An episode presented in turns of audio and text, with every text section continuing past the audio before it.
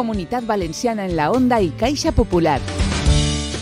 Hola, muy buenas tardes. Hoy hablamos de energía, de clima. Hoy hacemos más verde que nunca este espacio. Carlos Mundina, concejal de Mejora Climática y Eficiencia Energética del Ayuntamiento de Valencia. Muy buenas tardes.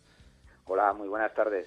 Valencia acogió hace unos días la ceremonia de apertura de la Capitalidad Verde Europea 2024, una cita sin duda importante para la ciudad y para toda la comunidad valenciana. Carlos, ¿qué papel desarrolla la Delegación de Emergencia Climática en esta Capitalidad Verde Valencia 2024? Bueno, pues desde la delegación que, ostento ya la responsabilidad, eh, prestamos eh, un servicio transversal a, distintas eh, delegaciones y distintos servicios del Ayuntamiento de Valencia.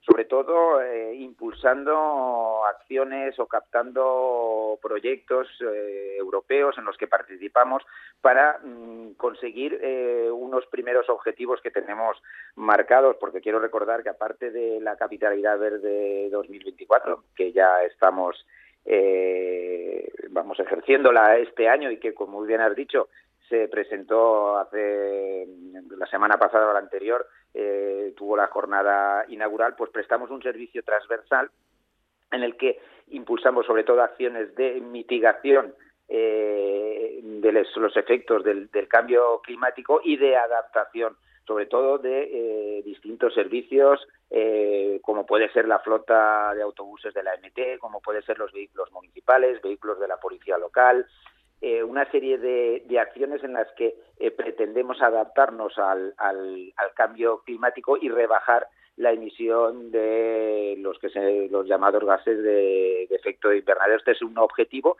que tenemos previsto y por eso en el mes de octubre la Unión Europea, el Consejo, nos eh, reconoció eh, entre 100 ciudades, fuimos 10 ciudades como ciudad misión eh, para el 2030 y entre ellas de esas 10 de la ciudad de Valencia tuvo el honor de, de ser designada como misión 2030. Sin acabar el, mes de enero acabamos de vivir lo que es prácticamente una, una ola de calor. Luego en verano están viniendo cada vez más. Hay que adaptar las, las ciudades a, esto porque, pues porque ya ha venido para quedarse. Sí, eh, es cierto. Este verano tuvimos en el mes de agosto, no recuerdo ahora, pero mm. sobre el 8, 9, 10 de agosto, el tope de temperatura que se registró en la ciudad de Valencia desde la estación de, de medición de, viveros de, de AEMET. Eh, también hace unos días eh, quiero recordar que hemos alcanzado la temperatura tope eh, o máxima en la ciudad de Valencia de un mes de enero. estamos ahora atravesando un episodio de sequía, porque prácticamente llovió finales de agosto, principios de septiembre, la semana pasada, y no hemos tenido prácticamente agua en, la estación de, otoño. Entonces, las ciudades tenemos que adoptar medidas, como muy bien dices, para mm, que desde las administraciones públicas, donde tenemos la responsabilidad, podamos eh, ofrecer a los ciudadanos servicios que eh, les permitan, pues bueno, afrontar estas, eh, este, este cambio climático.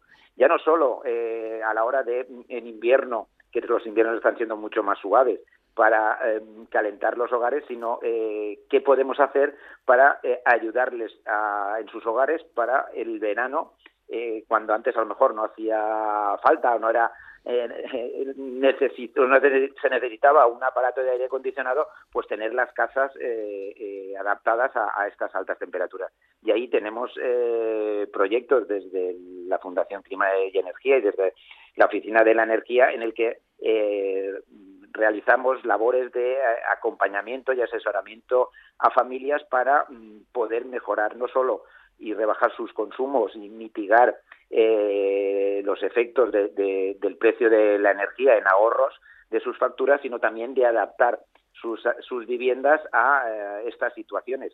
Y bueno, mm, junto con Caixa Popular, pues estamos en un proyecto muy interesante en el que estamos pues financiando a hogares vulnerables acompañándoles durante 18 meses, asesorándoles y facilitándoles unos kits de energía que llevamos nosotros para que eh, puedan adaptar eh, sus viviendas a, esta situación del cambio climático.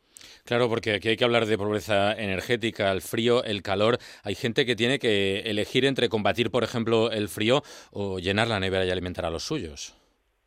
Sí, pues esas situaciones que se encuentran en esos hogares, que se encuentran en esta situación de emergencia climática de vulnerabilidad es donde eh, a través de la fundación y con la ayuda y colaboración de, Caixa Popular estamos eh, llevando adelante un proyecto que es muy interesante el Well Base en el que estamos eh, pues como te he dicho ayudando a las 130 familias a poder llevar adelante esta situación que por la que están atravesando.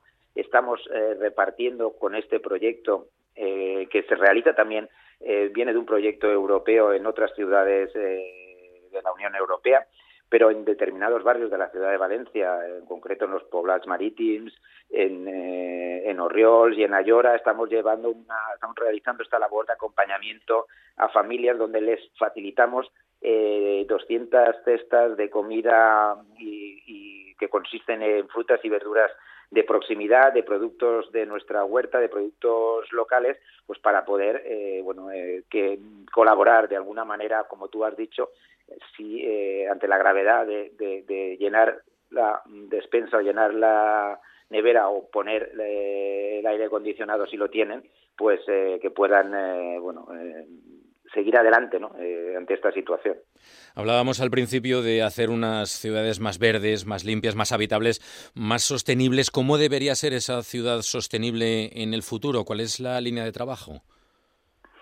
Bueno, yo creo que la línea de trabajo ya está iniciada desde hace mucho tiempo en la ciudad de Valencia porque sin esa línea anterior, es decir, sin esos trabajos eh, que eh, los gobiernos, eh, cuando estaba Rita Barberá como alcaldesa, que también en, los ocho años del de los mandatos pasados con el alcalde Ribó a, la cabeza, se ha ido progresando y se ha ido manteniendo esa línea que se trazó ya muy al inicio de la transición democrática en la ciudad de Valencia, pues la recuperación del antiguo cauce del río Turia, convirtiéndolo, eh, yo creo que en una, una de, los, de los tesoros de, la ciudad de Valencia, ¿no? Hay que culminarlo ahora con el parque de desembocadura. Tenemos que cuidar y tenemos que mimar eh, como joya, yo creo que de la corona, el parque natural de la Albufera y en definitiva tenemos que ir siguiendo con políticas no solo eh, a nivel de digamos, de los parques y jardines, de incrementar, que es un compromiso, eh, los metros cuadrados de zonas verdes por, por habitante, sino que también, eh, y en esto la, la, Delegación de Mejora Climática creo que tiene mucho que ver, eh, poder hacer también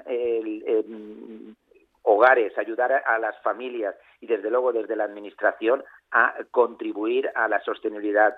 ¿Cómo? Pues desde ahorros energéticos menos consumo de combustibles fósiles y menos emisiones de gases de, efecto invernadero. Esto también es colaborar en la capitalidad verde y sobre todo que la capitalidad verde, como ha dicho nuestra alcaldesa María José Catalá, tiene que crear ese pozo en nuestra ciudad de cara al futuro. Esa es la responsabilidad que tenemos eh, que tener los, los, valencianos y en este caso el, equipo de gobierno de que de que este sea el punto y seguido de esa transformación que se ha ido realizando desde hace muchísimos años y que no nos paremos no tenemos que seguir en esta cuestión tenemos que ser ambiciosos para eh, colaborar y seguir eh, alcanzando esas cotas y como he dicho antes los niveles que nos hemos comprometido al ser designada Valencia como misión 2030 no Muchos retos por delante, todo un reto esta capitalidad verde Valencia 2024.